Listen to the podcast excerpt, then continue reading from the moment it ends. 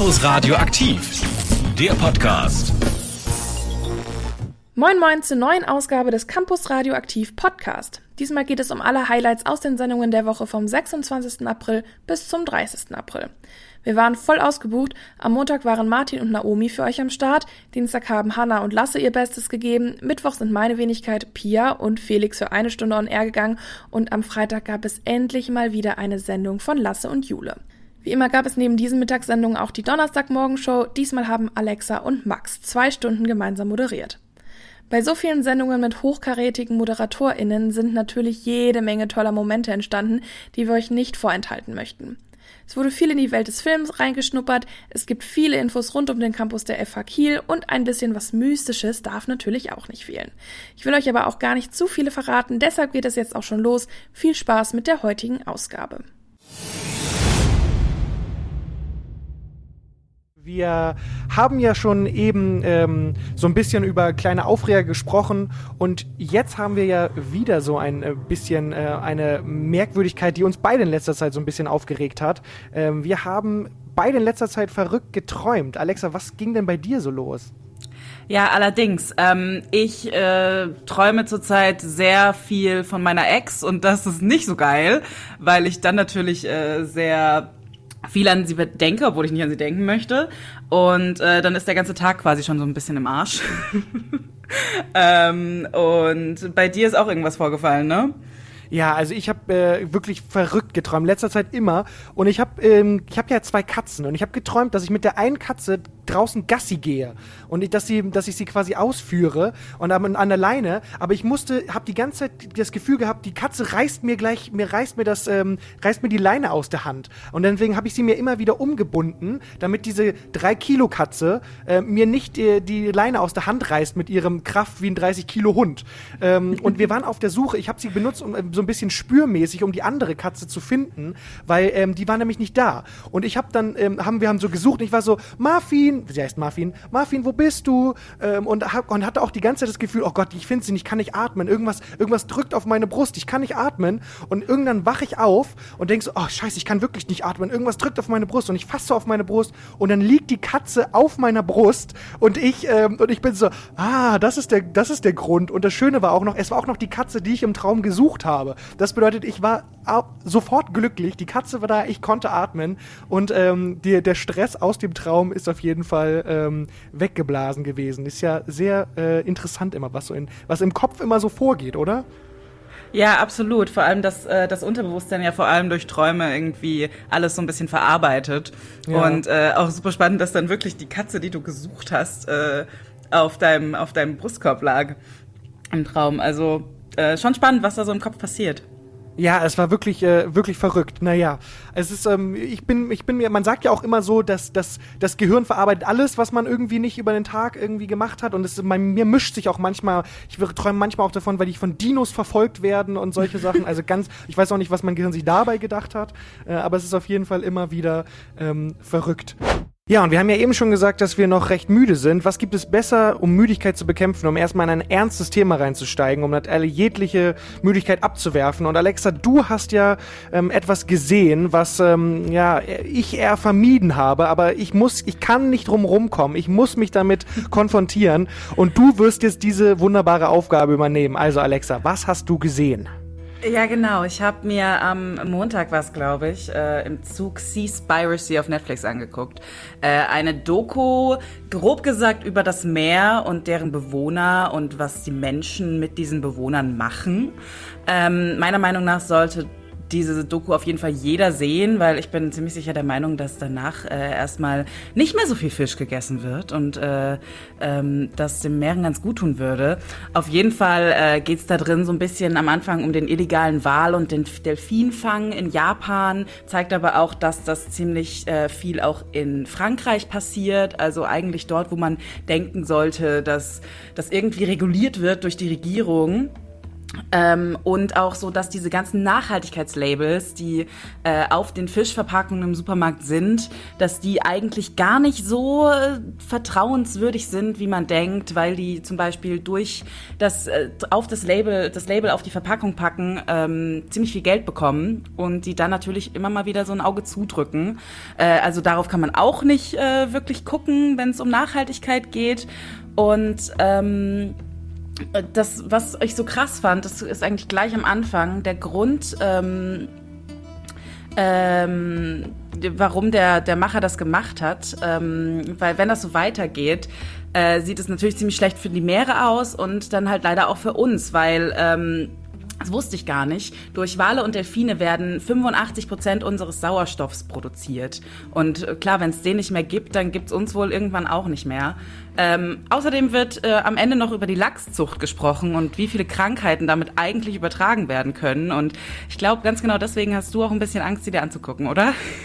Ja, das stimmt, weil ich liebe ja Sushi. Ich liebe Sushi und ich liebe richtig guten frischen Lachs. Und ich habe ja. wirklich Angst, dass ich das sehe. Ich wirklich keine Lust mehr habe, ähm, das dann zu essen. Aber man muss auch mal ehrlich sagen, ich ähm, kann mir da nicht ewig vorweglaufen, weil die Probleme, wenn ich sie ignoriere, werden ja nicht weniger da sein. Das bedeutet, ich muss mir die wohl oder übel demnächst mal angucken und dann vielleicht auch meinen Konsum einschränken.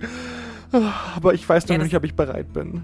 Das kannst du ja dann noch gucken, sobald du sie gesehen hast. Ich meine, äh, informiert sein ist immer besser und danach kann man ja immer noch selbst entscheiden, ob man das unterstützen möchte oder nicht. Richtig, und wieder gilt natürlich, Unwissenheit schützt nicht vor Strafe. Und wenn man die genau. Möglichkeit hat, sich zu informieren, sollte man das also tun. Also ein Shoutout an alle da draußen. Hör, seht euch diese äh, Doku an, weil es ist ganz wichtig. Ich werde es auch tun und dann werden wir gemeinsam durch dieses Leid durchgehen und vielleicht etwas Besseres machen. Und Naomi, am Freitag hast du ja am ein, ein, zwei Horoskope hier präsentiert. Eigentlich hast du mein Horoskop nur präsentiert. Ich wollte nochmal nachfragen. Also, das fand ich irgendwie ganz interessant. Übrigens ist mein Horoskop nicht so eingetreten. Ähm, also, schade. Schade, ne? Ähm, ich habe auch nochmal ja. gegoogelt und dann hatte ich am Samstagabend einen schlechten Abend und dann habe ich in mein ah. Horoskop geschaut. Heute Abend werden sie einen sehr erfolgreichen Abend haben. Wo ich mir dachte, nee. Deshalb meine Frage an dich einfach mal. Glaubst du überhaupt an Horoskope? Glaubst du, da ist was dran? Ah, ja, schwierig. Ne? Also manchmal redet man sich das, glaube ich, ein. Also man liest so eine Sache und ich, ich glaube, das beeinflusst automatisch so ein bisschen den Tag. Warum es bei dir jetzt nicht der Fall war, weiß ich nicht. Aber vielleicht, ach, ist schwierig. Also eigentlich ja nicht. Eigentlich glaube ich an sowas nicht. Aber manchmal redet man sich das doch so ein, dass ja. es irgendwie wahrhaftig wird. Hm. Ich bin ehrlich, bei mir ist es so, ich halte von Horoskopen überhaupt nicht so viel. Aber ich habe eine andere Variante gefunden, wie man seine Zukunft zuverlässig vorhersehen kann. Nein, jetzt bin ich ja mal gespannt. Okay, dafür sagst du am besten einfach mal dein Sternzeichen. Äh, ja, Stier. Perfekt. Dein Sternzeichen tut hier nichts zur Sache. Ich habe hier nämlich Sehr gute Voraussetzung für das Horoskop, aber ich bleibe gespannt. Genau, ich habe hier einen Zufallswortgenerator gefunden, ja.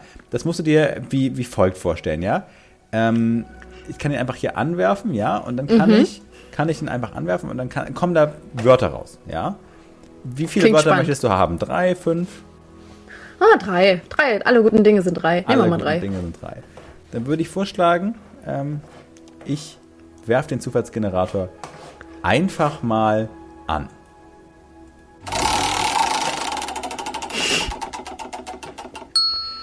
Dein Horoskop für diese Woche. Du wolltest für die Woche haben, ne? Genau. Genau. Lavendel. Oh. Hymne. Kapsel. Mhm. Kapsel. Ich hoffe, ich nehme das Lavendel nicht in Kapseln zu mir. Lavendel mag ich im Übrigen sehr gerne. Habe ich mir letztens äh, Kerzen gekauft. Die stehen mhm. jetzt bei mir im Wohnzimmer. Ja. Was war das andere? Kapsel? Vielleicht nehme ich irgendeine Vitaminkapsel zu mir. Vitamine brauche ich im Moment. Was war das letzte? Ähm, das, das letzte? Mhm. Das ist natürlich völliger Quatsch. Nein, das war es nicht. ich hab den falschen Knopf. Das hier, das hier, äh, äh, Kapsel, Hymne und Lavende. Hymne. Hm, vielleicht singt ja jemand eine Hymne für mich. Vielleicht arbeite ich so gut, dass ich eine Hymne verdiene. Ich möchte das auch nochmal machen. Komm, also jetzt bin ich auch, okay. bin ich auch gespannt. Jetzt mache ich mir meinen Zurückgeneral an. Gehen, Gänseblümchen, mhm. bionischen.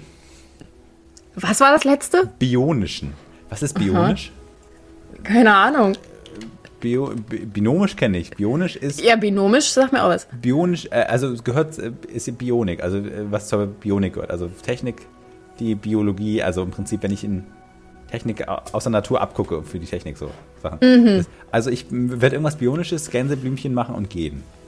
Vielleicht ah. einen Spaziergang, werde in die Natur gehen und ein Gänseblümchen sehen und dann, ha, das ist Und dann pflückst du es. Pflückst du es und dann nimmst du es mit nach genau, Hause. Genau, dann wirklich daraus die Technik der Zukunft, so wird es sein. Richtig. Das klingt doch toll. Ja. Vielleicht wird die Band, die wir euch jetzt präsentieren, auch schon das ein oder andere Gänseblümchen gepflückt, gepflückt haben. haben? gepflückt haben. Meine Güte, was ist denn heute los mit mir? Ich bin noch nicht in der Woche angekommen. Wir ja, es ist Montag, wir verzeihen dir einfach. Ich muss auch erstmal frühstücken. Äh, mm. Vielleicht ein bisschen Marmelade. Ich muss aber auch sagen, ich bin nicht ganz so ausgeschlafen. Lasse, wie hast du äh, eigentlich so geschlafen letzte Nacht? Ach doch, eigentlich habe ich hervorragend geschlafen, aber zu mir kann man sagen, ich schlafe immer wie ein Stein, völlig egal was und wie und wo. Das ist also gar kein Problem. Aber warum fragst du?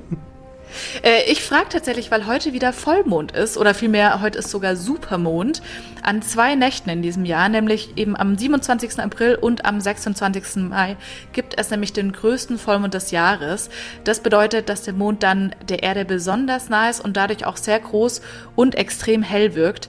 Und je näher er ja an der Erde ist, desto höher ist auch seine Anziehungskraft. Also er ist wirklich dichter dran, der wirkt jetzt nicht nur größer. Das heißt, das hat dann ja auch genau. Auswirkungen genau. auf die Gezeiten, oder? Richtig, das musst du natürlich als Kieler wissen. Wobei das hier in der Ostsee ja eigentlich kaum Gezeiten gibt, wenn ich da richtig bin. Ja, es gibt ihn ein bisschen, aber es fällt eigentlich nicht ins Gewicht. Also wenn man nicht wirklich drauf achtet, fällt es nicht auf. Okay. Ja, äh, es ist aber tatsächlich an der Nordsee merkt man es ja schon eher. Also ähm, da, äh, also durch diese erhöhte Gravitationskraft kann es dann nämlich auch zu höheren Springfluten äh, kommen. Das bedeutet dann eine besonders hohe Flut und aber auch eine sehr niedrige Ebbe. Also echt äh, verrückt, welchen Einfluss dieser Mond eigentlich hat. Ja, aber nochmal zurück zu deiner Frage. Schläft man da jetzt wirklich irgendwie schlechter bei Vollmond? Also ist das jetzt erwiesen? Ja, also an dem Mythos scheint tatsächlich was dran zu sein. Also eine mögliche wissenschaftliche Erklärung hat was mit dem Hormon Melatonin zu tun. Das regelt ja unseren äh, Rhythmus zwischen Schlaf- und Wachphasen. Und in der Nacht, also bei Dunkelheit, steigt die Melatoninkonzentration im Blut an und bei Helligkeit wird aber seine Bildung gehemmt. Deshalb könnte eben auch dieser helle Vollmond der Grund für einen leichteren Schlaf sein. Aber die Studie wird schon auch sehr angezweifelt, ob sie überhaupt repräsentativ und ganz richtig ist. Ja. ja. Interessant kann, auf jeden Fall. Ja, kann sein. Und die Psychologie, also die, wie man sich das einbildet, oder ich weiß gar nicht, wie man diesen Effekt nennt, spielt mit Sicherheit auch irgendwie rein. Ähm, ja, vor allem vor dem elektrischen Licht hatten diese Phasen bestimmt noch einen viel größeren Einfluss, kann ich mir vorstellen. Weil ich meine, heute leuchtet das nachts ja sowieso alles in der Stadt irgendwie. Das stimmt allerdings, ja, kann ich mir auch auf jeden Fall vorstellen. Aber ich denke, was auf jeden Fall bei Vollmond helfen kann, ist wirklich nachts ein komplett dunkles Schlafzimmer zu haben, weil der Schlaf ohne helles Licht oder ohne helles Mondlicht schon sicher erholsamer ist. Das stimmt, allerdings würde ich das bei mir nie machen, weil äh, bei mir schön die Morgensonne zur genau richtigen Zeit in mein Schlafzimmerfenster reinscheint und ich liebe das mit dem Sonnenlicht aufzuwachen. Ähm, aber ich schlafe sowieso super gut. Aber auf jeden Fall habe ich wieder was gelernt und haben wir wieder was gelernt. Also haltet auf heute Abend Fall. die Augen offen nach dem großen Supermond, wenn es denn äh, klappt mit der Bewölkung, aber momentan sieht es ja ganz gut aus. Walpurgisnacht, tatsächlich. Es ist mal wieder an der Zeit, man denkt gar nicht mehr dran wegen, während dieser Corona-Pandemie, was eigentlich wann irgendwie ist, oder? Ich wusste gar nicht mehr, in welcher Jahreszeit der überhaupt ist. Jule, was hat es mit dem Tag auf sich? Walpurgisnacht, ja. Was ist das eigentlich? Ja, irgendwas mit Hexen, aber Namensgeberin ist ursprünglich Walburga, eine Äbtissin aus England, so um 700. Und am 1. Mai ähm, wird die Heiligsprechung eigentlich gefeiert. Ähm, traditionell gilt dieser Tag aber heute als Nacht der Hexentreffen und das Einläuten der warmen Jahreszeit wird auch gefeiert. Äh, ja, vor allem im Harz gibt es ja um den Blocksberg, nämlich eigentlich der Brocken, jetzt weiß ich das auch. Ah, da bin ich übrigens auch mal gewesen. Ja, er war eigentlich immer vernebelt, wenn ich da war. Ah, okay. Nee, ich war tatsächlich einmal zu Walpurgisnacht da und ähm, ja, es war irgendwie ein bisschen nieselig, ein bisschen regnerisch, aber man konnte ganz gut gucken. ja. Aber was hat das jetzt mit dem Berg zu tun? Mit dem Berg? Äh, das ist einfach Tradition da. Ah, verstehe. Und ja, es geht eben gerade um diesen Blocksberg und ähm, es wird eigentlich immer ein Riesenfest gefeiert. In diesem Jahr natürlich wieder nur online. Es gibt da ein Online-Quiz, wo man so ein bisschen sein Wissen über die Tradition äh, testen kann und sogar ein bisschen was gewinnen kann.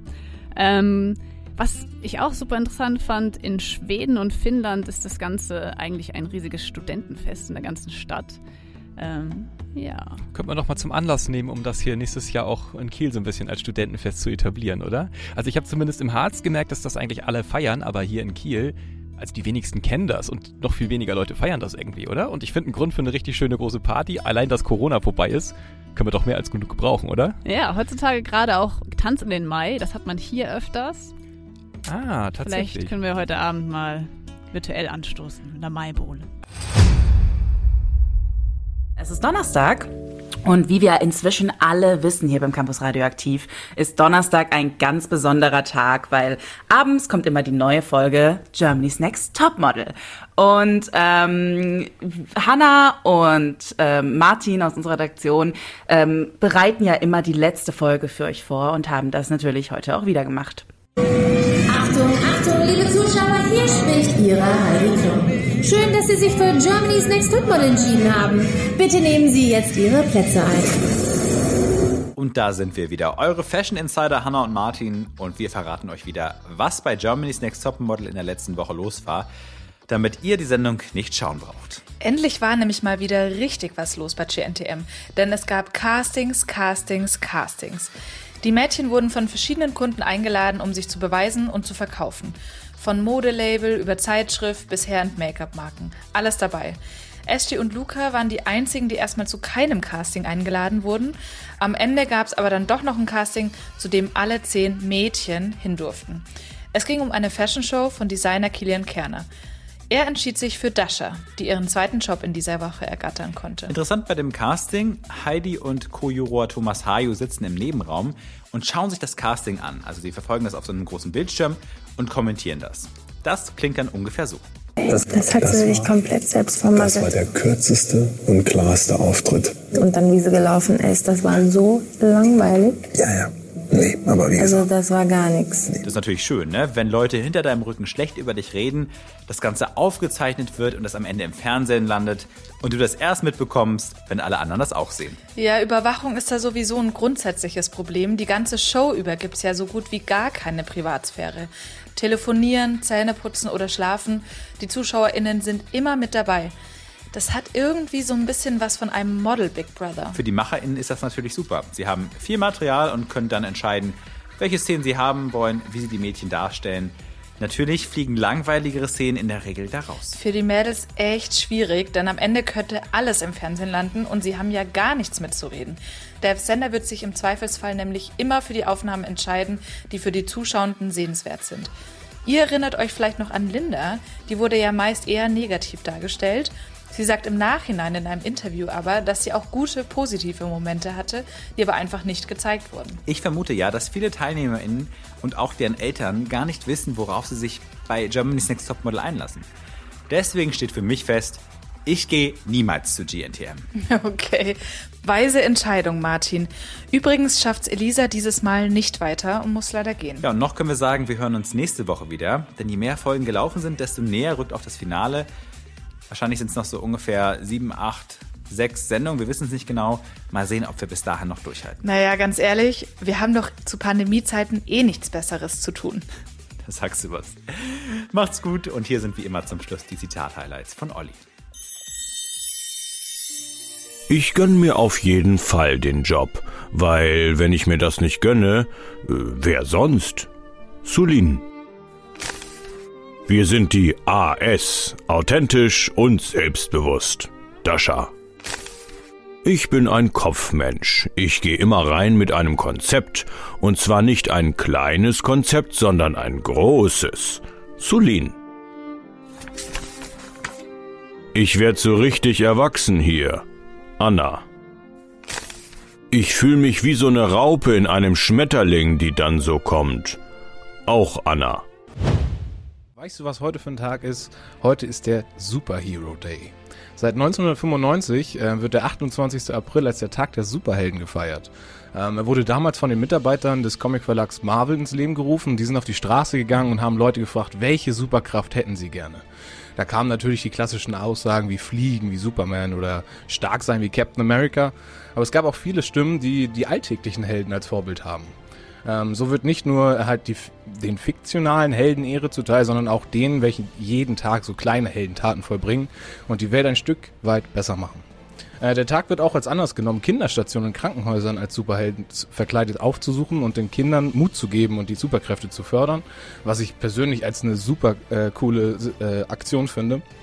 Weil Absolut. einfach den Kindern, die auf den Stationen vielleicht an Leukämie leiden, die kriegen dann deutlich noch mal ein bisschen so Mut und ein bisschen, ja, die, die werden einfach ein bisschen wacher und vielleicht ein bisschen lebensfreudiger. Aber eine Frage an dich, welche Superkraft hättest du denn eigentlich gerne? Finde ich richtig schwierig, weil ich habe immer das Gefühl, dass jede Superheldenkraft mit irgendwas Negativem einhergeht. Also irgendwie denkt man sich so, ja, voll cool, und dann denkt man nochmal drüber nach und ist so, nee, vielleicht doch nicht. Ich glaube, ich würde mich gerne an Orte teleportieren können. Einfach so, stell mal vor, du kannst einfach in Urlaub dich teleportieren. So, du musst dich nicht mehr darum kümmern, dass du da hinfliegst. Du würdest die Umwelt äh, ein bisschen schonen. Und du könntest halt mal eben für so ein Wochenende, weiß ich nicht, nach Griechenland oder in die USA oder so. Wie cool wäre das bitte? Ja, habe ich auch schon mal drüber nachgedacht. Also quasi wie in Jumper aus dem Film, wo Ja, er genau. quasi in den Orten schon gewesen sein muss und sich dann immer wieder dahin teleportieren kann oder hinjumpen kann. Finde ich auch cool. Aber der allseits bekannte Klassiker wäre für mich so ein bisschen Zeitkontrolle. Ja, Mm. Es kann natürlich sehr viel schiefgehen, was du schon sagtest. So, da sind ein paar Sachen dabei, die na, vielleicht etwas in, in die Hose gehen könnten. Aber das wäre schon ganz cool. Einfach mal äh, so wie bei Click, ähm, dem Film, einfach mal auf Pause drücken und gucken, was passiert. Ich finde das immer so schwierig mit diesem Zeitkontinuum, wenn man da mal stärker drüber nachdenkt. Das ist ja, ich meine, wenn du eine Sache veränderst in der Vergangenheit, dann kannst du ja die komplette Zukunft verändern. So, so im schlimmsten Fall wirst du nicht mehr geboren. Wie krass ist das bitte? Aber ich denke mir auch immer so, Ja. gerade wir als Studierende, überleg mal, wie cool das wäre, wenn du einfach dir mehr Zeit für deine Prüfungsleistung zum Beispiel nehmen könntest. das wäre ja richtig also praktisch. Gefährlich, gefährlich auf jeden Fall. gefährlich. Aber ähm, ich finde es auf jeden Fall super spannend und vor allem halt auch die Tatsache, dass es eben auch so ein bisschen diese, diese Alltagshelden äh, und Heldinnen äh, auch ein bisschen damit gewürdigt werden. Weil ähm, ich habe auch eine ganze Zeit lang, und eigentlich sage ich das auch immer noch, wenn jemand mich fragt, hey, was ist eigentlich, wer ist eigentlich dein Lieblings-Superheld oder deine Lieblings-Superheldin, dann sage ich eigentlich ganz oft meine Mama oder mein Papa.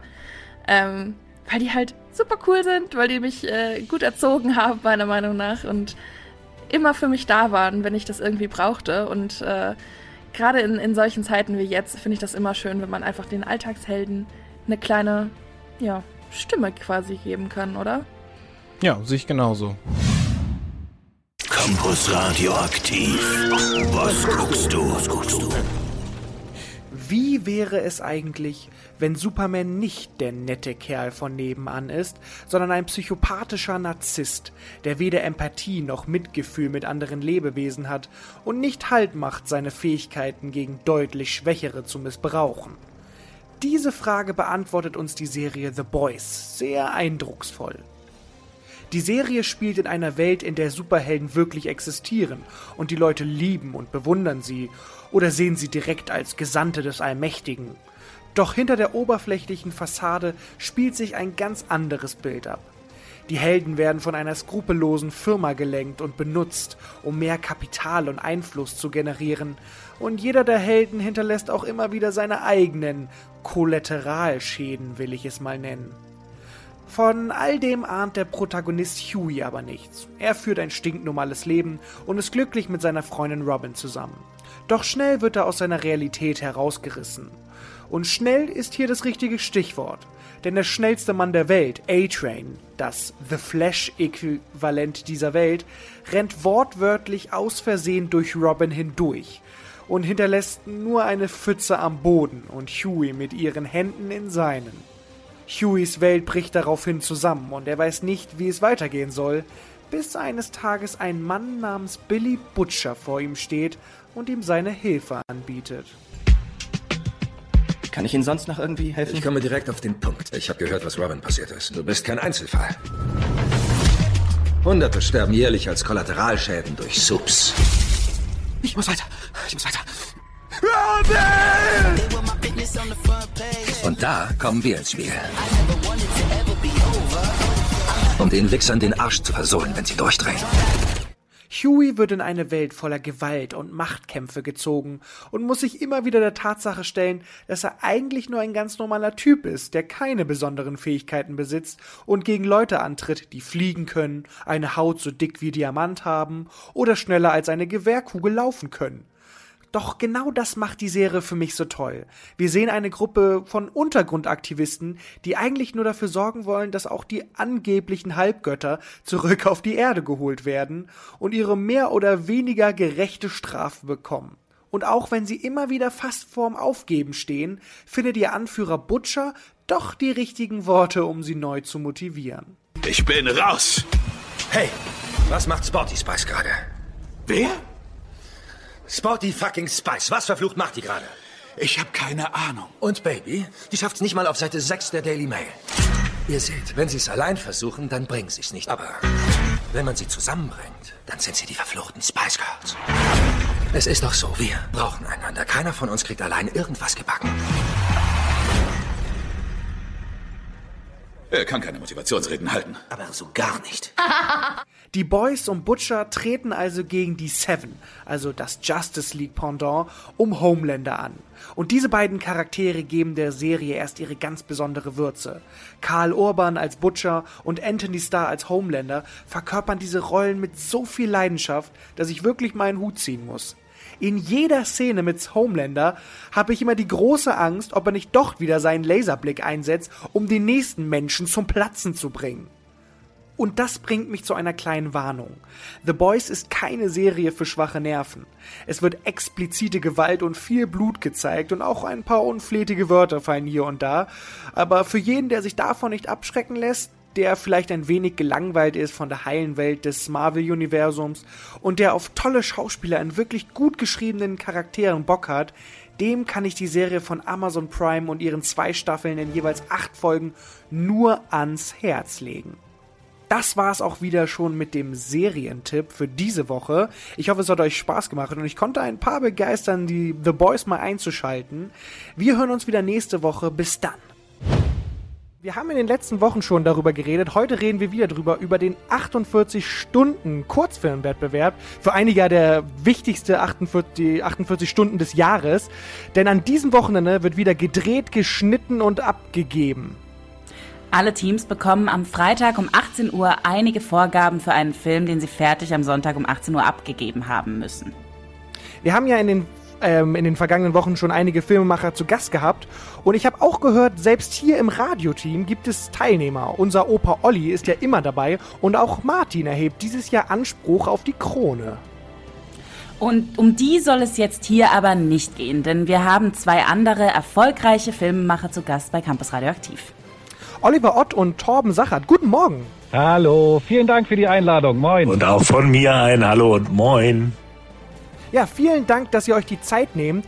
Äh, fangen wir doch mal von vorne an. Ihr seid ja gewissermaßen schon 48 Stunden Kurzfilmwettbewerb Urgesteine. Eure Regale müssen ja voll von Trophäen des Wettbewerbs sein.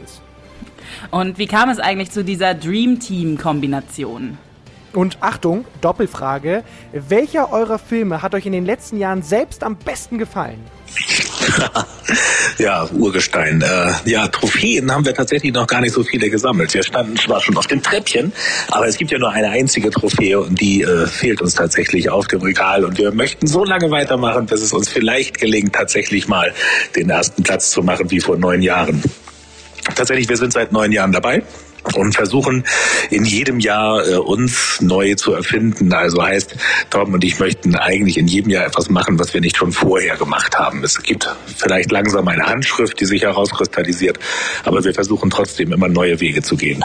Ja, wo war es besonders schön? Mit Torben im Zug war es schön. Mit Torben in der Kirche war es allerdings auch schön. Oder mit Torben im Flugzeug hat es mir gut gefallen. Mit Torben mit diesem Oldtimer fand ich ganz stark.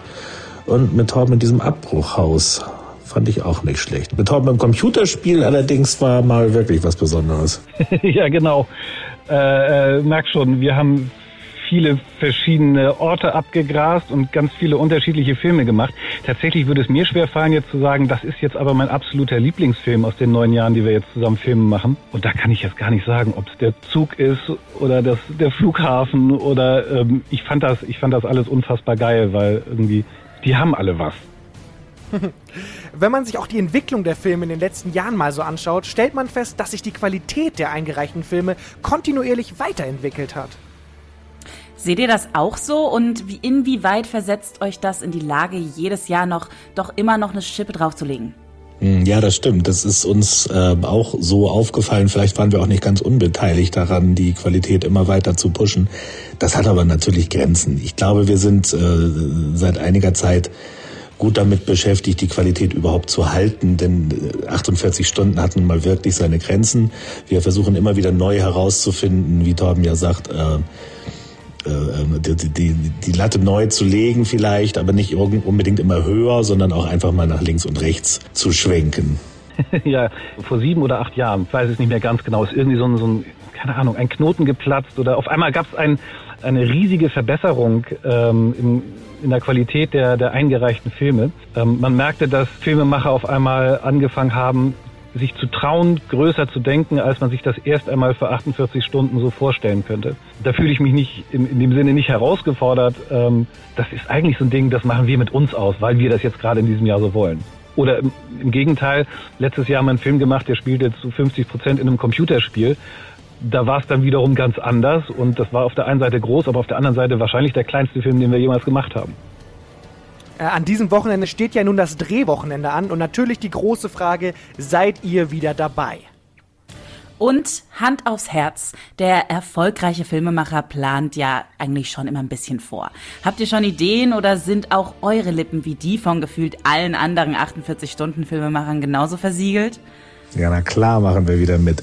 Und ja, ich weiß auch von anderen Teams, äh, auch wir haben natürlich schon so ein bisschen was an Ideen im Kopf. Äh, Ja, ich glaube, ähm, auch damit die Überraschung für alle erhalten bleibt, würde ich eher sagen, wir lassen uns nicht allzu tief in die Karten schauen und erzählen noch nicht so wirklich, ähm, was denn die Idee ist, die wir dieses Jahr angehen wollen. Da würde ich eher sagen, äh, guckt euch die Preisverleihung an, wenn wir dann da hoffentlich irgendwie ins Finale rutschen sollten. Und natürlich Stichwort Corona. Inwieweit schränken euch denn die Pandemiebedingungen beim Erstellen eures Films, wie im Übrigen ja auch schon letztes Jahr, ein? Und wie geht ihr damit um? Ja, mein aktuelles Lieblingsthema, Pandemie. Also wir möchten in diesem Jahr wieder anders denken und nicht so klein wie im letzten Jahr. Also auch was die, was die eigentliche Machart und die Geschichte angeht. Letztes Jahr, wie gesagt, ist die Hälfte des Films im Computer entstanden. Das wollen wir dieses Jahr nicht machen, sondern eigentlich wieder ein echtes Filmset herstellen. Sich dabei dann aber an die ganzen Vorgaben zu halten, ähm, stellt uns vor ziemlich große Herausforderungen. Also Olli hat gerade ein Hygienekonzept geschrieben, das wir ähm, auch sehr, sehr strikt einhalten werden. Wir müssen aber halt einfach drüber nachdenken, wie man so einen Film macht, ohne ähm, Auflagen zu verletzen. Und das ist gerade für uns, weiß nicht, musst du sagen, Olli, aber für mich ist das die riesige Herausforderung überhaupt, ähm, da jetzt gerade vernünftig was mit zu werden. Ja, das ist in der Tat alles andere als ein äh, Vergnügen. Hygienekonzept ist das eine, zum anderen geht es aber ja darum, dass Menschen sich nicht treffen. Das heißt, wir haben 48 Stunden Zeit dafür zu sorgen, dass Menschen, die wir zusammen in einem Film haben wollen, sich nicht treffen. Wenn das dann alles so gelingt und alles so äh, stattfinden wird, wie wir uns das gedacht haben, ist das eine der äh, größeren Herausforderungsteile ähm, beim Filmemachen der Neuzeit. Ja, ich hoffe, dass sich das bald wieder ändert, denn eigentlich macht dieses Filmemachen im Team Spaß. Es ist schön zu wissen, dass so viele dabei sind. Es ist aber noch schöner zu wissen, dass sie auch wirklich bei einem sind. Ja, lieber Olli, lieber Torben, vielen Dank für diesen tollen Einblick von hinter den Kulissen. Das gesamte Campus Radioaktiv-Team wünscht euch und allen anderen FilmemacherInnen dieses Wochenende viel Kraft und Erfolg beim Erstellen eures Films. Wir drücken allen anderen Teams auch ganz, ganz, ganz fest die Daumen und wir sehen uns auf der anderen Seite. Daumen gedrückt an alle und ich wünsche uns allen viel Spaß und ihr alle anderen können die Filme sehen. Am Abend vor Himmelfahrt wird das Finale gestreamt. Bis dann, tschüss. Tschüss, macht's gut, bis bald, bleibt gesund. Bald ist die Preisverleihung vom 48-Stunden-Kurzfilmwettbewerb und wir sind auf jeden Fall gespannt, was dabei herauskommen wird. Am Wochenende gab es aber auch eine andere, viel, viel kleinere Verleihung in Hollywood. Was es damit auf sich hat, das wissen Naomi und Martin. Seit 93 Jahren werden nun schon die Oscars verliehen und gestern am 25. April war es dann in Los Angeles wieder soweit. Die weltweite, Corona-Pandemie musste während der Verleihung natürlich auch besondere Berücksichtigung finden. Aufgrund der Schließung der Kinos wurde das Regelwerk nämlich ein bisschen angepasst Mhm. und auch Streaming-Filme wurden nominiert. Am Ende der Pandemie soll diese Regelung aber wieder aufgehoben werden. Und für alle, die sich diese Verleihung letzte Nacht nicht ansehen wollten und konnten, zeitlich ist das ja auch immer so eine Sache, wenn das erst irgendwie nach Mitternacht losgeht. Hier sind die Gewinner der Oscars 2021, zumindest ein paar davon. Es gibt ja viele Oscars. Richtig, genau. Wir haben so die ähm, größten Kategorien einmal rausgezogen. Unter anderem ist ja immer interessant, welcher Film der beste Film geworden ist. Das ist dieses Jahr der Road Movie Nomadland. Und dieser Film erzählt von einer Frau, die aus wirtschaftlicher Not ihr Hab und Gut in ein Auto lädt und als Nomadin durch die USA zieht. Genau, und passend dazu äh, gewinnt die ähm, Fran Frances McDormand, die, die Schauspielerin, da den Oscar als beste Hauptdarstellerin in dem Film. Genau, bester Hauptdarsteller ist dieses Jahr Anthony Hopkins geworden in dem Film The Father. Genau. Äh, Nochmal kurz zu Nomadland zurück. Ähm, da gab es noch einen Oscar, Regie-Oscar für Chloe Sau. Ähm, die hat da die Regie geführt und ja, offenbar scheint es da, genau, viele, viele Genau. Oscars. Ich glaube, das nächste ist auch noch bei dem, oder? Nee, weiß ich. Nein, ich glaube nicht. Die Südkoreanerin Yoo Young-yoon, ich hoffe, wir haben das hier, oder ich habe das jetzt richtig ausgesprochen, gewinnt Ja. nämlich auch einen Oscar als beste Nebendarstellerin. Aber ich meine nicht in Nomadland. Die hatten nur drei dieses Jahr. Ja, alles Oder klar. nur drei. Also die hatten schon drei. Ja. Ja, ja alles klar. Ähm, bester Nebendarsteller, Daniel Kaluuya in Judas and the Black Messiah. Den Film gab es ähm, gleich noch einen Oscar, da gab es nämlich den besten Filmsong. Genau, der äh, Oscar für den, oder der Auslands-Oscar besser gesagt, der ging an den dänischen Film Der Rausch. Und der Rausch ist vielleicht auch sehenswert. Das spielt nämlich Mats Mikkelsen, einen Ja. von vier Lehrern, die ein Trinkexperiment starten, was ich an sich schon äh, kurios genug finde. Ja. Die trinken jetzt regelmäßig Alkohol, um ihr Leben ein bisschen besser meistern zu können. Aber wie das so ist mit dem Alkohol, wenn man ihn regelmäßig konsumiert, da kann man schon bald die Kontrolle verlieren und die Protagonisten in dem Film scheinbar auch. Ich freue mich auf jeden Fall, wenn ich den Film sehen kann. Den nächsten Film können wir schon sehen, Naomi. Nämlich den ähm, besten Animationsfilm. Den gibt es nämlich schon auf äh, einem Streaming-Anbieter zu schauen. Richtig, genau. Den gibt es nämlich auf Disney Plus und es handelt sich hier um Soul von Peter Doctor und Dana Murray. Und hier ging auch der beste, oder nee, hier ging auch der Oscar für die Filmmusik an den Film Soul. Den hatten wir hier auch schon mal im Campusradio ähm, einmal in der in den Streaming-Tipp. Und das ist ein ganz toller Film, kann ich nur, kann ich nur wärmstens empfehlen. Ist nichts nur für Kinder oder nicht nur was für Kinder, sondern auch für, für die Erwachsenen. Ja, ich habe also gehört, ein ganz toller Film. So, so psychologische Geschichten, die- wie, äh, wie heißt das, äh, philosophische Geschichten irgendwie, irgendwie Richtig, also es, es runtergebrochen. zeigt quasi, es zeigt quasi das Leben, das Leben nach dem Tod. Also man wird dann in eine, in eine Welt gebeamt, in der man dann entweder eine Aufgabe erfüllt oder man geht dann eben, oder in Ja. eine Zwischenwelt, wo man eine Aufgabe erfüllt oder man geht dann eben ins ewige Universum. Herzlichen Glückwunsch an alle GewinnerInnen. Einige andere Menschen haben sich die Chance auf einen Oscar wohl eher verbaut. Wir müssen über ein Thema sprechen. Und zwar sind wir ja nicht nur Campus Radio Archiv, sondern auch euer persönliches Medienmagazin.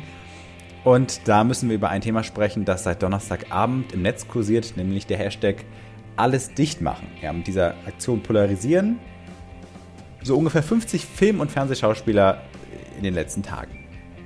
Richtig, Hashtag alles dicht machen, was für mich so klingt, als wäre nur das S aus Versehen hinzugefügt worden.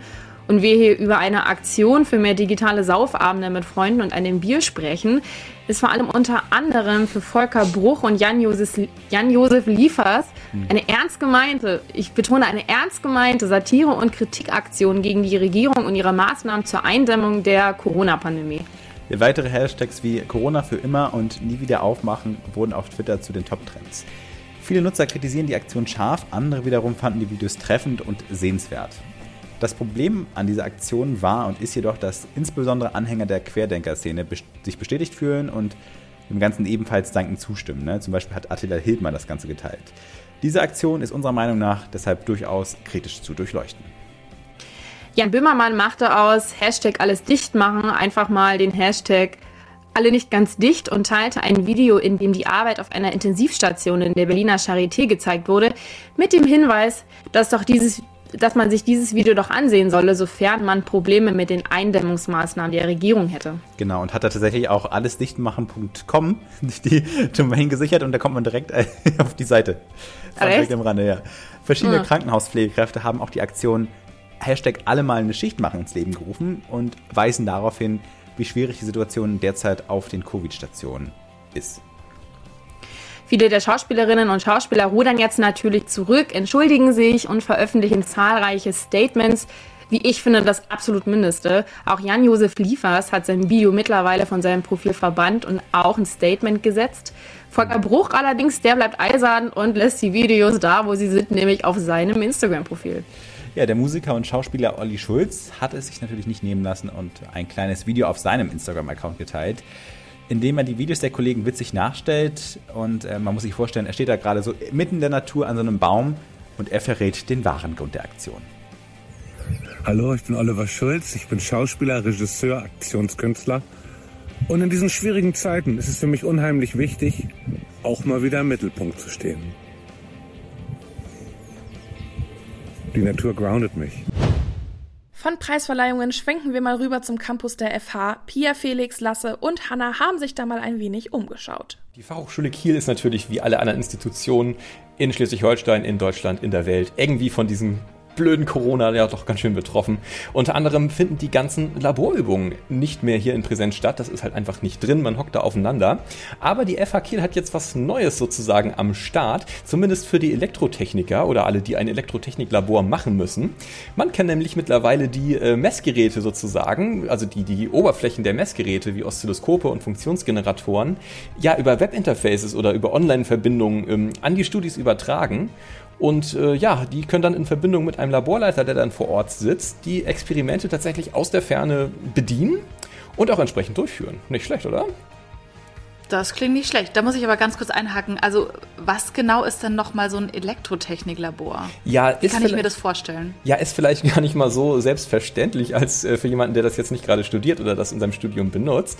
Mhm. Ja, also im Großen und Ganzen, zumindest hier an der FH, führt man da ex praktische Experimente durch zur Elektrotechnik. Also jetzt ähm, alles Mögliche in Elektrotechnik basiert ja letztendlich auf Bauteilen, die man zusammenbaut und die man dann entsprechend testet und misst, wie sie sich dann unter verschiedenen Gegebenheiten verhalten. Und um das Ganze zu lernen und auch zu untersuchen, wie es sich denn so verhält, gibt es diese Labore. Da ähm, führt man dann die Experimente durch. Jetzt beispielsweise, wenn es um ähm, Wechselstrom oder Frequenz, Multifrequenz, Hochfrequenztechnik geht, hat man oft so ein Messgerät, das nennt sich Oszilloskop.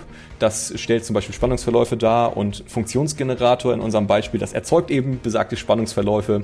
Dazwischen hockt dann eine Schaltung, die die Spannungsverläufe als Eingang nimmt und das Oszilloskop am anderen Ende stellt dann dar, was die Schaltung damit eingestellt hat. So, jetzt ein bisschen vereinfacht gesagt.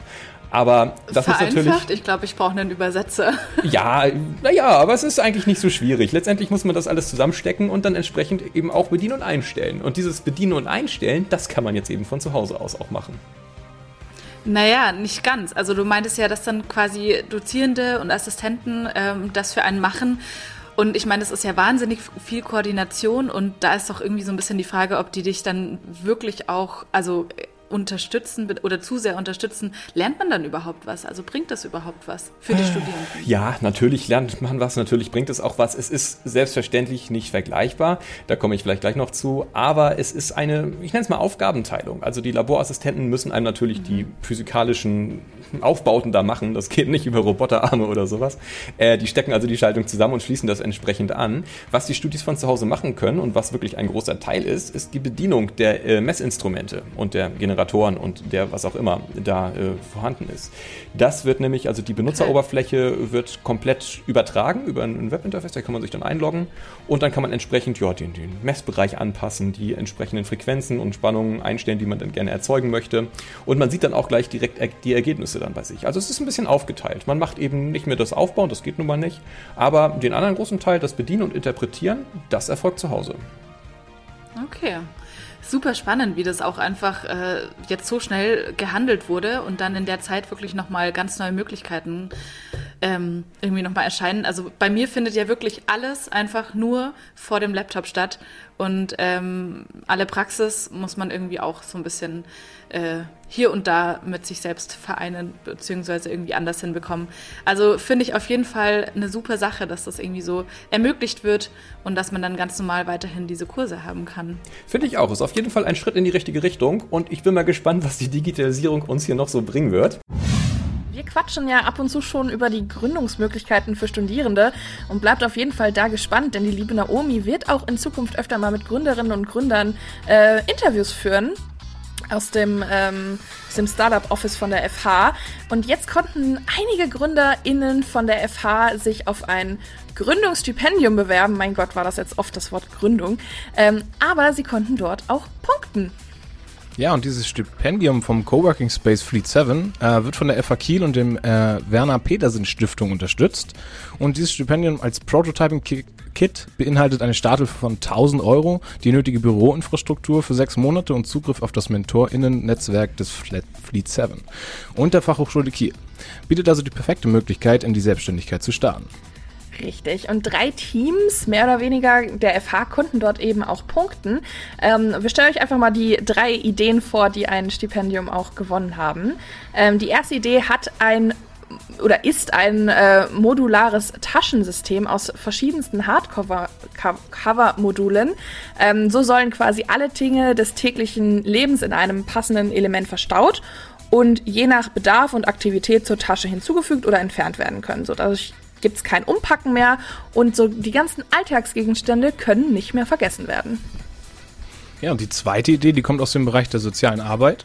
Ähm, es handelt sich um eine Sprachbox, die äh, bei Kindern mit Lehrschwierigkeiten Unterstützung bieten soll. Und es ist erwiesen, dass die Kleinkinder neue Begriffe im Lernprozess besonders gut aufnehmen und im Langzeitgedächtnis sprechen können, wenn beim Spielen so viele Sinne wie möglich angesprochen werden. Das heißt, diese Sprachbox verfolgt, verfolgt genau dieses Ziel und soll mit Hilfe von einem Ingenieur oder einer Ingenieurin der bereits vorhandenen Prototyp optimiert werden und dann halt auch versucht werden, auf den Markt zu bringen.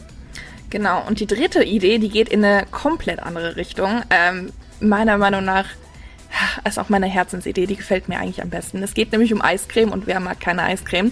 Es sollen quasi in Anführungszeichen exotische Geschmacksrichtungen wie Süßkartoffel oder Bohnen auf dem deutschen Markt eingeführt werden. Das kennt man eigentlich aus dem asiatischen Raum.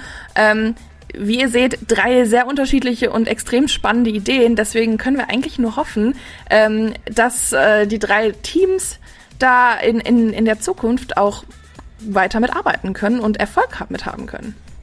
Ja, erstmal Gratulation auf jeden Fall an die drei gewonnenen Stipendien und, und viel Erfolg bei der Weiterführung der Produkte. Also ich finde das schon sehr spannend, äh, wenn man da mal guckt, was da so für Ideen, so diese Eiscreme-Idee, das habe ich schon mal ein bisschen gehört, dass das aus Mhm. den asiatischen Ländern kommt. Da kommen ja auch so irgendwie Fischeiergeschmack und sowas, hat man ja gehört. Genau. Ähm, aber das mit der sozialen Arbeit äh, finde ich eine super Idee, äh, kann bestimmt auch super helfen. Ja. Finde ich auch. Also ich finde es sowieso gu- gut, dass wir hier in, äh, in Kiel die Möglichkeit haben, dass ähm, die ganzen äh, Gründerinnen und Gründer eben einfach Stipendien dafür bekommen können, ähm, was sie quasi entwickelt haben. Dementsprechend äh, hoffen wir, dass es in nächster, nächster Zeit auch weitergeht. Äh, informiert euch gerne auf der Website auch von Fleet 7, wenn ihr im nächsten Jahr gerne dabei sein möchtet. In den IDW, hast du jetzt eigentlich was zu tun oder was machst du gerade so? Ja, jetzt gerade habe ich nicht so viel zu tun. Ich habe nur einen Kurs, einen Photoshop-Crash-Kurs für nächste Woche belegt. Aber insgesamt ist mein, ja, mein Semester relativ entspannt, denn ich bin gerade im sechsten Semester und das ist eben prädestiniert für ähm, Praktika oder eben auch das Medienprojekt. Und dadurch habe ich eigentlich keine regulären Veranstaltungen.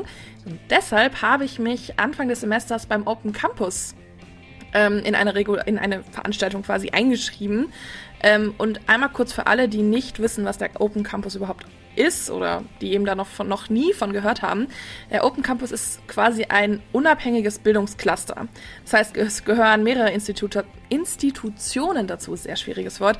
Ähm, beispielsweise die Starter Kitchen, Seed oder auch Spice. Ähm, und es ist eben quasi so ein Cluster, die eben jedes Semester unterschiedliche offene Kurse anbild, äh, anbieten und eben auch Weiter Weiterbildungsmöglichkeiten. Ähm, die sind für alle da und für alle offen.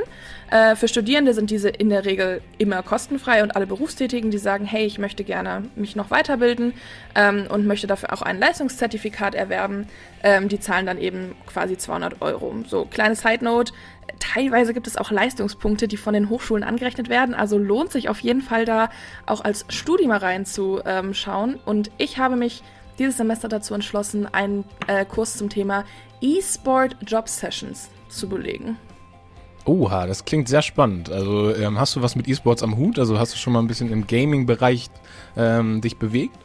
Nö, gar nicht. Aber ich finde es extrem spannend. Ich finde, es gibt sehr, sehr viele Möglichkeiten im E-Sports-Bereich, besonders im letzten Jahr, ähm, auch im Zuge der Pandemie und im Zuge von äh, ja, dem krassen Aufleben auch von Twitch TV zum Beispiel und generell Streaming-Plattformen, habe ich mich da mal ein bisschen mit äh, befasst, was es da eigentlich für Möglichkeiten gibt und für Marketingmöglichkeiten und dachte mir so, hey, da gibt's einen Kurs, das klingt super interessant und es, bis jetzt meine Sessions waren super informativ und äh, richtig, richtig spannend. Und ich habe auch das, also am Anfang ein bisschen unwohl gefühlt, weil es sind halt wirklich hauptsächlich Leute, die auch selber im, im Gaming-Bereich tätig sind.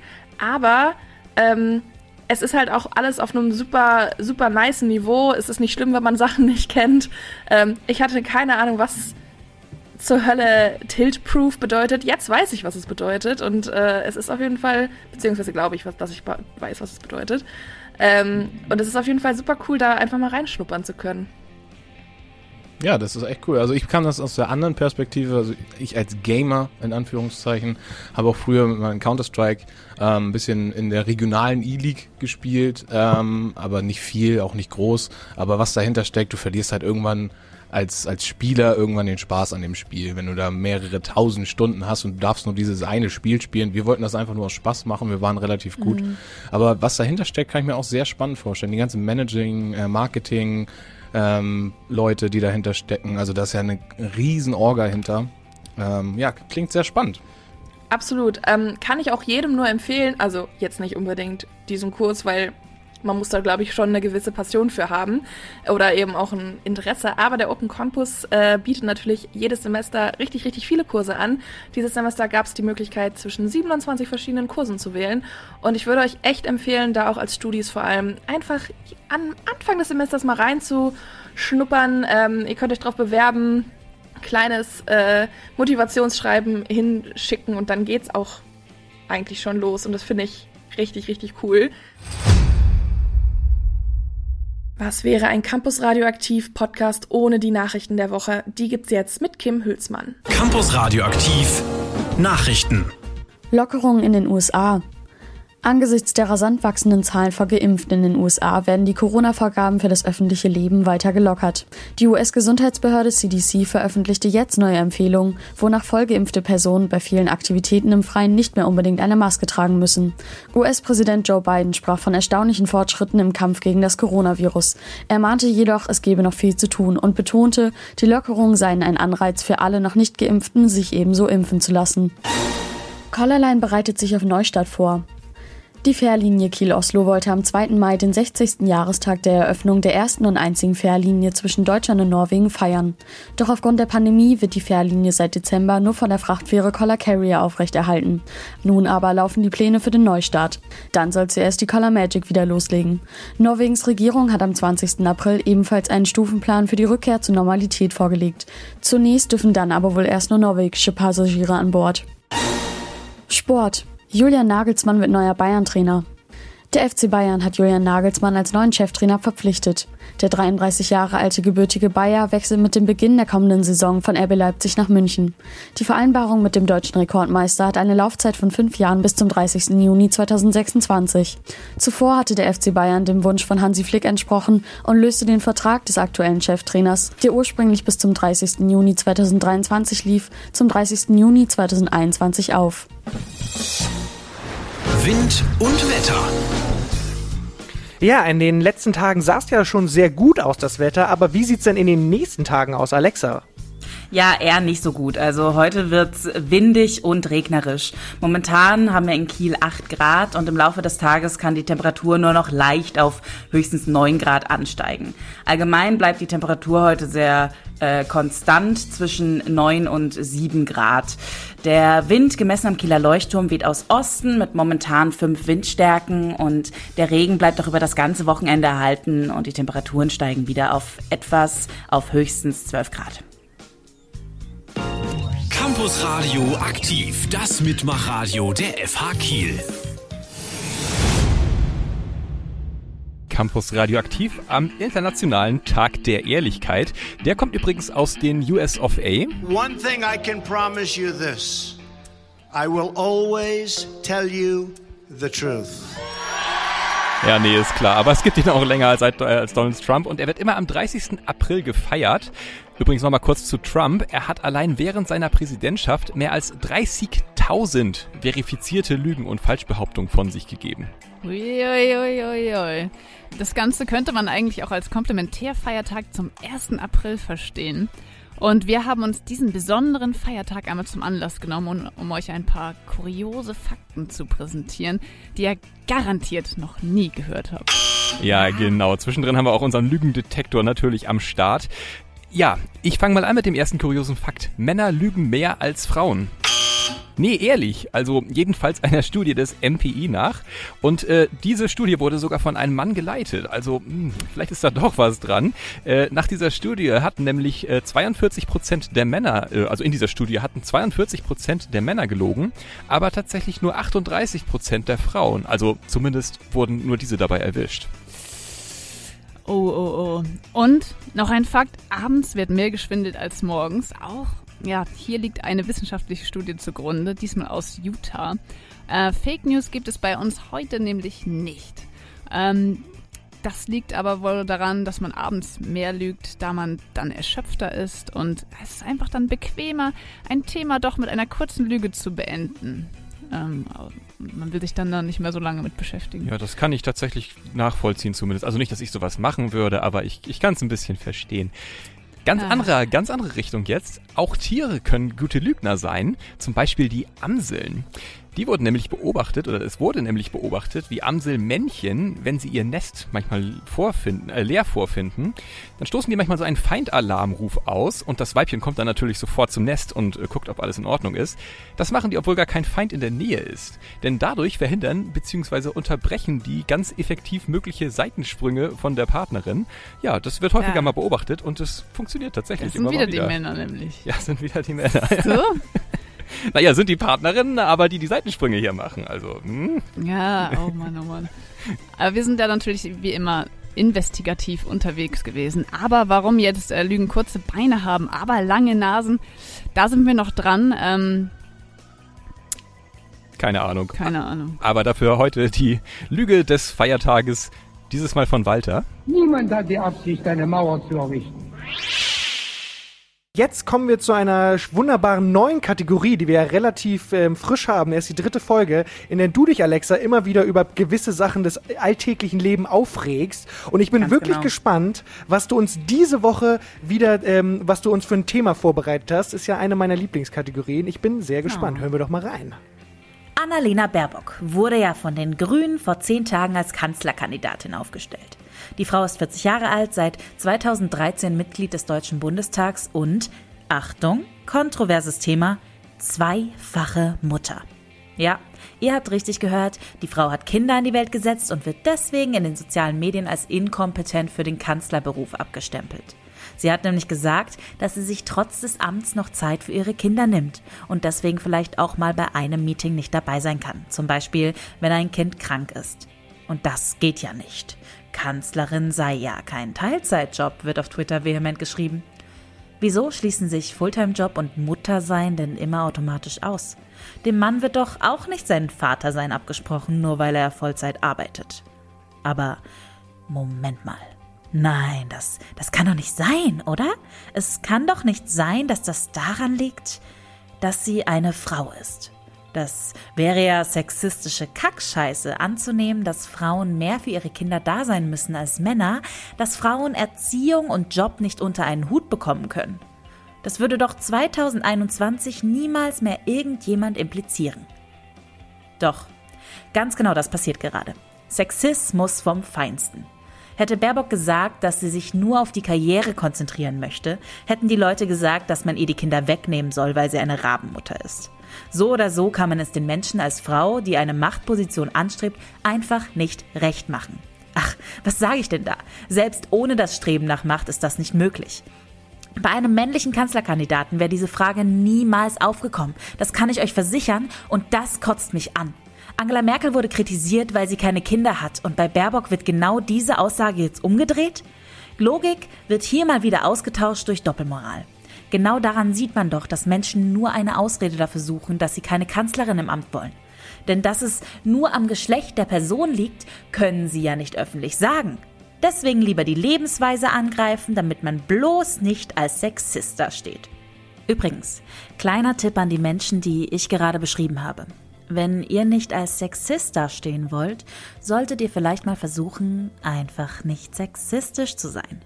Aber Leute, was weiß ich denn schon? Ich bin ja schließlich nur eine Frau und Denkanstöße von uns werden ja eh sehr selten ernst genommen.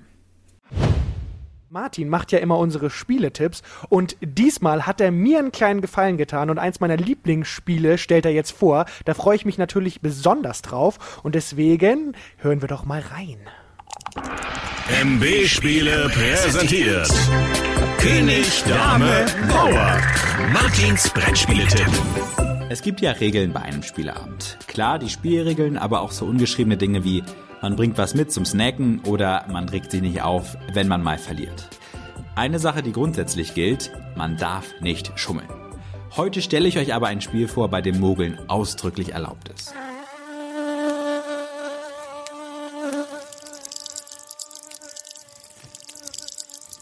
Ihr fragt euch sicherlich, hä, was hat das mit Insekten zu tun? Ich sag's euch. Heute geht's um das Kartenspiel Mogelmotte, ein Spiel von Emily und Lukas Brandt, erschienen bei drei Magierspiele. Im Prinzip ist das Spiel super easy. Es gibt verschiedene Insektenkarten, die ihr auf einen Stapel in die Mitte legen müsst. Und je nachdem, was ihr legt, gibt's verschiedene Effekte. Bei der Ameise müssen alle eine Karte nachziehen, auf die Mücke müssen alle raufhauen. Die Mogelmotte ist dabei eine besondere Karte. Sie darf man nämlich nicht einfach abwerfen, sondern muss sie wegschummeln. Und da ist wirklich alles erlaubt. Also im Ärmel verschwinden lassen, unter den Tisch fallen lassen, in der Kapuze verstecken. Allerdings ist eine Person am Tisch immer eine Wächterwanze. Wenn sie euch zurecht erwischt, bekommt ihr eine zusätzliche Karte und ihr werdet dann selbst zur Wächterwanze. Gewonnen hat am Ende, wer als erstes eine Karten los ist.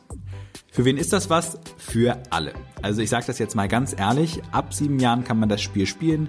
Also wunderbar, um mal was mit den kleinen Geschwistern zu spielen, auch in geselliger WG-Runde mit einem Bierchen. Also wirklich für jede Runde perfekt. Ihr braucht allerdings drei bis fünf Spieler. Wie schwer ist das Ganze? Dementsprechend super einfach. Was kostet der Spaß? Rechnet mal ungefähr mit 10 Euro. Mein Fazit, ein schönes kleines Spiel, um den Abend ausklingen zu lassen. Wenn ihr aber auf der Suche nach einem komplexeren Spiel seid, ist das vielleicht nichts für euch. Ich muss auch ehrlich sagen, ein paar Runden spiele ich das gerne mit. Man hat eigentlich immer was zu lachen. Irgendwann wird's aber etwas langweilig. Aber so als Spielchen zwischendurch ist das Ding top, deshalb gibt's von mir 7 von 10 Punkten. Viel Spaß beim Schummeln, euer Martin.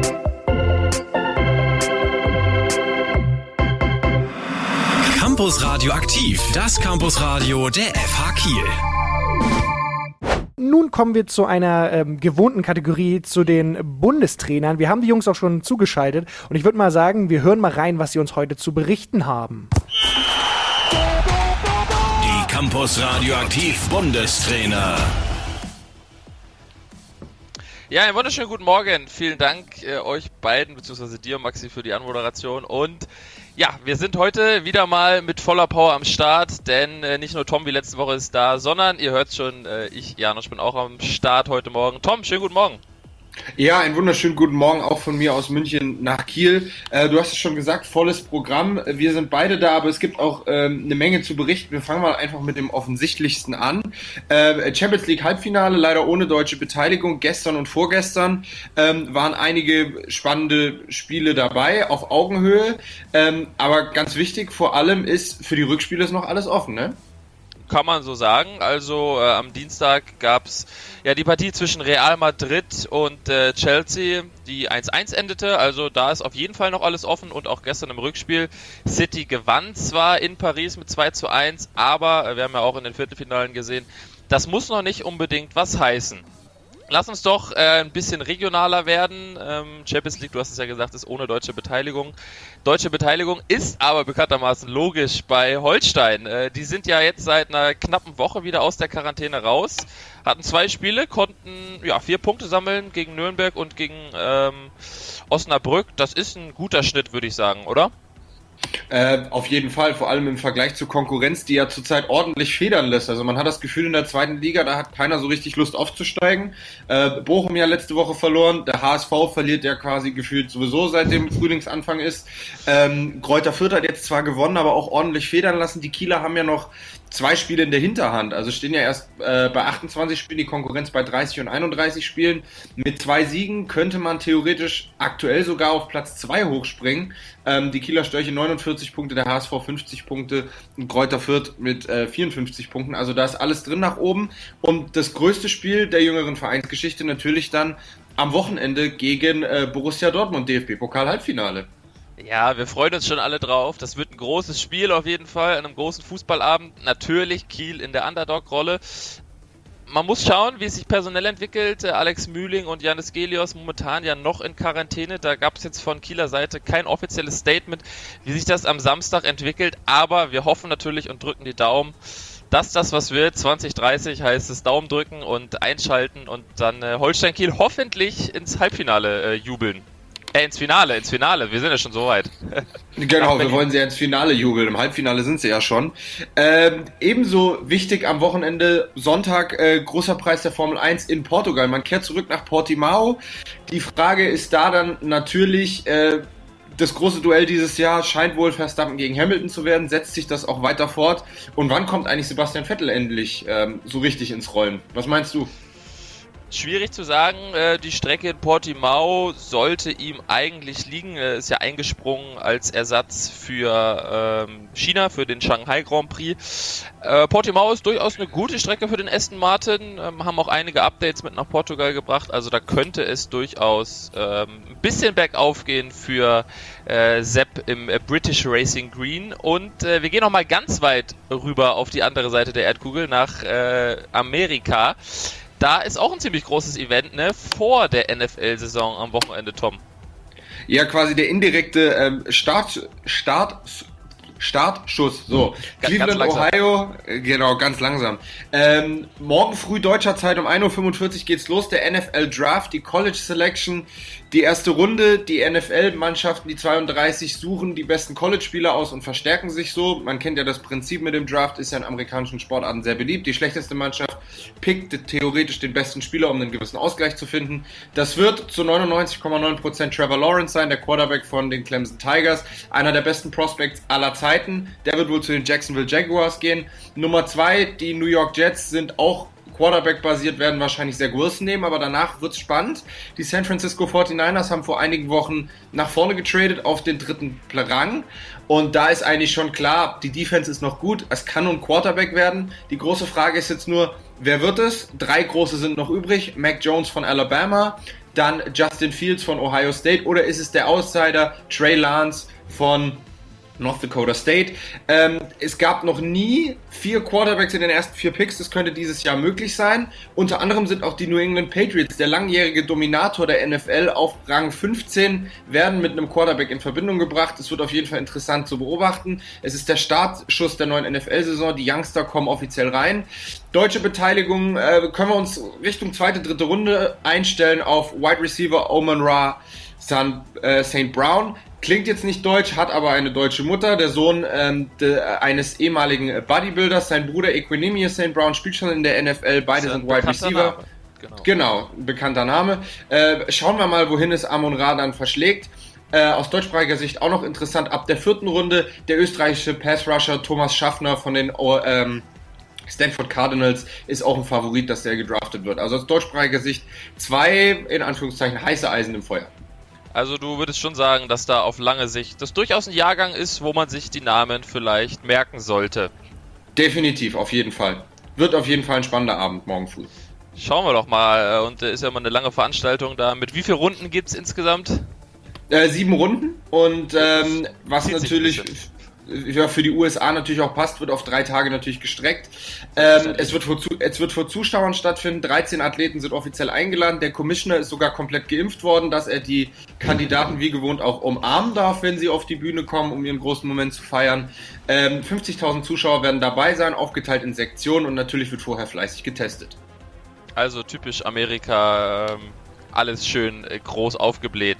Äh, vielen Dank Absolut. dir, Tom. Äh, wir sind somit durch mit unseren sportlichen Inhalten für diese Woche, halten euch selbstverständlich wie gewohnt auf dem Laufenden und natürlich, äh, was kann man nicht oft genug sagen, am Samstag alle einschalten abends 2030 und die Daumen drücken für Holstein und dann den Weg nach Berlin hoffentlich ebnen. Campus Radioaktiv. Kiel Story. Ja, es ist 9.37 Uhr hier bei Campus Radioaktiv und Marlina ist bei uns zu Gast im Studio, weil sie hat mal wieder eine Keystory für uns. Was hast du uns denn heute mitgebracht? Heute bringe ich euch einen Ort mit, den ich tatsächlich selbst ganz toll finde, weil man von hier einfach einen tollen Ausblick auf die Förde hat. Das ist die Kusenkoppel, eine 5,7 Hektar große Parkanlage im Stadtteil Düsternbrook. Ah ja, da bin ich auch schon öfter schon vorbeispaziert und bin immer wieder überrascht, wie hügelig Kiel doch sein kann. Ja, tatsächlich ist das Gebiet für Kieler Verhältnisse ungewöhnlich hügelig. Hierbei handelt es sich um eine Seitenmoräne des eiszeitlichen Gletschers, der von Norden her die Kieler Förde schuf und ursprünglich eine Steilküste bildete. Aber zurück zur Krusenkoppel. Woher denkt ihr denn kommt der Name? Also ich denke ja da sofort an das englische Wort cruisen, aber das ist auch eher mein, meinem komischen Denglisch geschuldet. Ja, tatsächlich ist die Krusenkoppel nach dem Kaufmann und Landwirt Heinrich Wilhelm Kruse benannt, der 1810 in Kiel geboren wurde. Dieser kaufte das Gelände 1856. Neben dem großen Gelände gehörte aber auch noch ein Hotel dazu, das Hotel Düsternbrook, welches man heute aber leider nicht mehr findet, da es im Zweiten Weltkrieg den Bomben zum Opfer fiel. Und was macht er mit so viel Fläche? Er selbst nutzte die Fläche landwirtschaftlich und er wohnte im Hotelgebäude. Außerdem war dies ein beliebter Ort für studentische Feste, Versammlungen sowie Kindergeburtstage. Er nutzte die Fläche also nicht nur für sich selbst? Nee, Herr Krug war ein sehr wohltätiger Mensch. Dazu passt auch, dass er 1886 seinen Besitz testamentarisch der Stadt Kiel vermachte, aber mit einer Auflage, während des Zeitraums von 100 Jahren darf das Gelände nicht parzelliert werden, sondern muss als ungetrenntes Ganzes erhalten bleiben ohne ganze oder teilweise verändert zu werden. Außerdem wies er an, dass auf dem Grundstück keine Reitbahn angelegt werden dürfe und die drei alten Eichen am Karolinweg stehen bleiben müssten. Hä, aber warum vermachte Herr Kruse das Gebiet nicht einfach seinen Kindern? Der gute Herr Kruse war kinderlos, aber ganz falsch liegt ihr nicht, da er einen Halbbruder hatte, der sich mit seiner Entscheidung nicht ganz zufrieden geben wollte. Oh, und das heißt was? Naja, Kruses Halbbruder soll den Erblasser entführt und versucht haben, das Testament aufgrund dessen angeblicher Geistesschwäche für ungültig erklären zu lassen. Tatsächlich litt Heinrich Wilhelm Kruse unter Demenz, diese war aber während der Erlassung des Testaments noch nicht so akut, weshalb der Änderungsversuch erfolglos war. So ging die Krusenkoppel 13 Jahre später an die Stadt Kiel. Wirklich ein guter Mann. Oh ja, aus sein Geldvermögen überließ Herr Kruse der Stadt, wodurch die Kruse Stiftung für wohltätige Zwecke entstand. Dafür entrichtete die Stadt Kiel ihm ein Ehrengrab auf dem Südfriedhof. Ja, das ist ja auch wirklich angebracht bei so einer großzügigen Übergabe. Aber du hast ja am Anfang gesagt, dass das Gebiet als landwirtschaftliche Fläche genutzt wurde. Davon ist heute ja nichts mehr zu erkennen. Ähm, hat man da, was hat sich denn da geändert? Sehr gut aufgepasst. Tatsächlich wurde die landwirtschaftliche Fläche 1900 zum Park umgestaltet im Stil eines englischen Landschaftsgartens und war seitdem offen für die Bevölkerung.